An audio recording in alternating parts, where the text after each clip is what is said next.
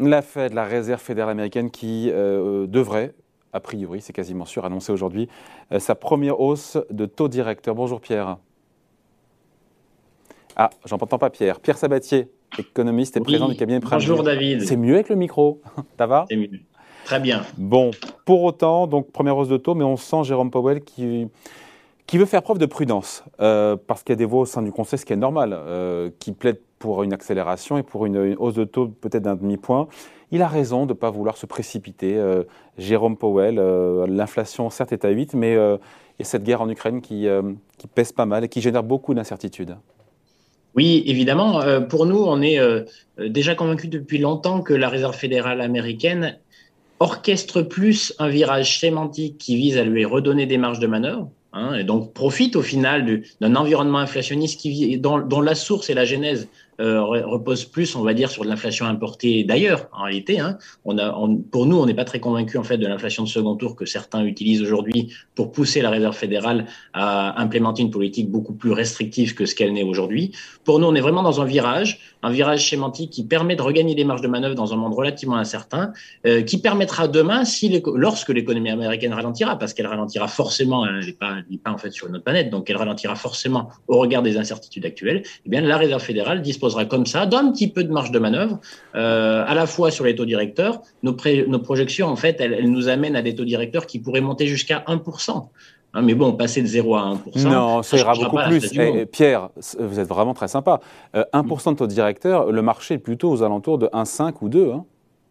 Alors, si on est sur du 1,5% à 2% ça veut dire que selon nous, euh, ça entraînerait nécessairement l'économie américaine en récession, parce que pour nous, la sensibilité de l'économie américaine à une hausse des taux est beaucoup plus importante que ce que les gens ont en tête. Oui, mais ce qui compte, c'est pas la, la raison est toute simple, c'est qu'en fait, un taux directeur à 1,5 à 2 ça veut dire une courbe des taux qui s'aplatit complètement. Et ça, ça mettrait en grande difficulté, notamment les, les, les opérateurs financiers, hein, les banques américaines. Et on sait d'ailleurs que c'est un indicateur tout à fait euh, intéressant, hein, c'est qui, qui, qui, nous permet d'identifier euh, les récessions avec quasi certitude. C'est lorsque la courbe des taux s'aplatit et jusqu'à s'annuler, eh bien en réalité, l'économie américaine a, a la plupart du temps tendance à décliner. Aujourd'hui, le, poids aujourd'hui des, notamment du secteur de la construction et de l'immobilier aux États-Unis est tel que euh, une hausse des taux qui amènerait à des taux beaucoup plus élevés qu'à aujourd'hui euh, nous apparaît tout à fait improbable. Ouais. Donc la Fed n'est pas insensible à ce qui se passe en Ukraine, puisque sinon elle aurait augmenté de 50 points de base euh, ses taux aujourd'hui. Mm-hmm. Donc parce que cette, encore une fois, ce conflit en Ukraine, cette guerre en Ukraine complique la tâche de la Fed, il faut le rappeler. Hein qui est en retard. Fed qui est en retard. Il y a une, encore une fois une inflation à 8%, une Fed qui est en retard, qui est très en retard aujourd'hui. Hein. Oui, mais encore une fois, euh, posons-nous la question de l'origine de l'inflation. Vous savez, les États-Unis ont rarement fait preuve euh, d'automutilation.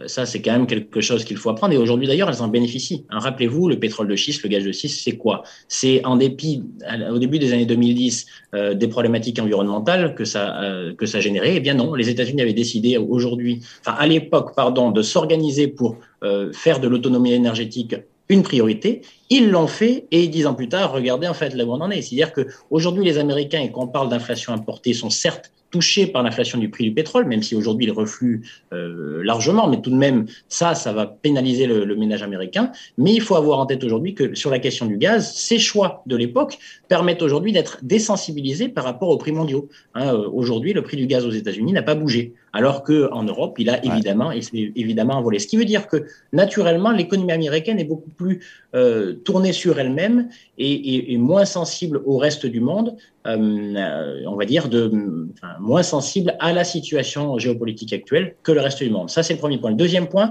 c'est pourquoi la Fed ne pourra pas aller très loin. Il faut avoir en tête que nous, vous êtes face à une économie qui est beaucoup plus financiarisée que la nôtre, dans laquelle les marchés financiers, en gros, ont une importance beaucoup plus forte dans, la vie réelle des gens. Hein, vous savez que les fonds de pension, le régime de retraite, tout simplement aux États-Unis, qui est un pays qui vieillit aussi, eh bien, sont énormément investis en actions américaines. Et naturellement, on l'a vu hein, déjà depuis le mois de novembre, parce que la chute des marchés actions n'avait pas débuté ou elle n'a pas débuté avec la crise russe russo-ukrainienne, elle avait débuté avant, avec de très fortes corrections, notamment des secteurs les plus sensibles aux taux directeurs, aux taux d'intérêt, qui étaient évidemment tous les, tous, les secteurs associés à la notion de croissance, en particulier les technologiques. Donc là aussi, les raisons pour lesquelles en fait on n'est pas convaincu sur l'appréciation très forte des taux directeurs, c'est que si la Fed monte trop ses taux ou monte trop sensiblement ses taux, eh bien la correction associée des marchés financiers, là aussi, pèsera sur la trajectoire de l'économie américaine. Je ne crois pas que les autorités américaines soient euh, dans la situation où elles aimeraient assumer cela. Certes, Pierre, mais il y a aussi une pression politique qui est très forte de la part notamment des Américains de Joe Biden pour que la Fed agisse. Il y a les élections de mi-mandat qui arrivent.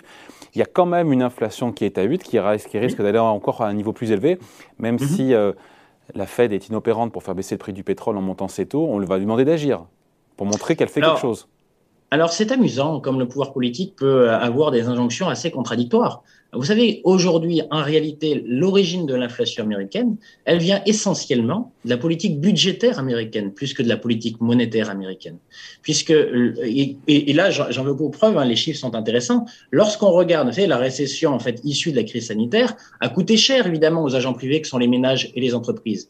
Mais la force, en gros, l'interventionnisme de l'État américain était tel, les cadeaux faits par l'État américain ont été tels, que le pouvoir d'achat des Américains a augmenté en dépit de ces circonstances. Donc, c'est pas la Fed, c'est pas le taux, c'est pas les conditions de crédit qui qui poussent aujourd'hui à ce régime inflationniste. C'est le fait, au contraire, que l'hyper-keynésianisme de, euh, du gouvernement américain jusqu'à maintenant a été presque probablement trop généreux et justement c'est ça qui a boosté la demande. Donc en réalité, le pouvoir politique euh, américain, s'il est soucieux de l'inflation, il devrait plutôt organiser sa politique budgétaire de manière un petit peu plus raisonnable, hein, peut-être un peu moins voilà clientéliste, un peu plus raisonnable. Et, euh, et donc ce que je suis en train de vous dire, c'est que la réponse à l'inflation, au régime d'inflation actuel, il doit plus venir de la politique budgétaire qui doit évoluer aux États-Unis que de la politique monétaire parce que si on manipule tout ça, c'est beaucoup plus dangereux. Hein. Restreindre les conditions de financement, eh bien, il y a des, boucles de rétroaction, des effets collatéraux, des dommages collatéraux qui pourraient être beaucoup plus douloureux mmh. qu'une simple politique budgétaire qu'on doit adapter. Pierre, il y a ce que la Fed fait et il y a ce qu'elle mmh. dit. Est-ce que dans le ton aujourd'hui, puisqu'il en fait un petit peu moins, puisqu'il ne fait que 25 points de base, dans le ton, est-ce que Jérôme Powell pourrait être un peu plus offensif sur l'inflation? Alors, compliqué à dire parce que euh, on est vraiment dans une période tout à fait euh, étonnante. Les marchés actions sont, ont beaucoup décru, mais vivent aujourd'hui un rebond relativement important. On parle de pourparler, c'est-à-dire qu'on est vraiment dans une conjonction de facteurs euh, dans laquelle l'incertitude est très très forte. ce soir, on ne croit pas que Jérôme Powell prenne le risque de remettre de l'huile sur le feu. Donc, on est plutôt sur une posture qui devrait être plus accommodante on va dire, nous sommes conscients des problématiques inflationnistes, nous agirons en conséquence, mais je ne crois pas en fait qu'il soit temps de remettre de l'huile sur le feu. Et, euh, là encore, je ne pense pas que Jérôme Powell prenne ce risque. Hein. Euh, il y a encore beaucoup trop de facteurs d'incertitude sur l'ensemble de l'économie mondiale et des marchés financiers mondiaux pour que bah, la première puissance économique mondiale, la réserve fédérale, la banque centrale donc euh, des États-Unis, euh, vienne semer le trouble et rajouter encore un peu de volatilité à la volatilité qui est déjà qui caractérise déjà les marchés depuis quelques semaines. C'est clair. Dernière question juste, euh, Pierre. Est-ce que la Fed pourrait donner des nouveaux détails de nouveaux détails sur cette réduction de, la taille de son bilan, sur le fait que ça puisse démarrer en mai, en juin, sur le, le volume des ventes, des ventes d'actifs, ou c'est trop tôt? Alors là, j'ai pas la boule de cristal, on peut pas vous le dire. Euh, maintenant, encore une fois, euh, rentrer tout de suite dans le débat euh, du volume de la, de la, réduction de la taille du bilan, c'est un élément important quand même. Hein. Vous savez que la totalité quasiment des efforts budgétaires a été financée directement par la machine à imprimer, les billets de banque de la Réserve fédérale. D'où le bilan à 9 000 milliards de dollars évidemment, alors qu'il était à peine à 4000 avant crise sanitaire. Hein. Rappelez-vous des ordres de grandeur quand même. Il a plus que doublé en deux ans. Donc c'est évidemment colossal. les marchés financiers se sont habitués finalement à, ce, à, cette, à cette drogue euh, de l'injection monétaire. Donc là, on a déjà euh, en fait fait digérer au marché le fait que celui-ci allait s'arrêter d'augmenter, diminuer. Là encore, je pense que le timing n'est pas forcément le bon pour euh, entamer ou donner de la visibilité sur ce sujet-là. Je pense qu'il devrait être voilà euh, plus elliptique voilà sur le sujet en disant voilà nous sommes conscients des problématiques inflationnistes, nous agirons en conséquence. Mais euh, les, facteurs d'incertitude sont tels que, à la fois sur la visibilité sur l'augmentation des taux directeurs et sur le volume de réduction de la taille du bilan, je crois que c'est un peu trop tôt pour qu'il se pour qu'il s'y risque.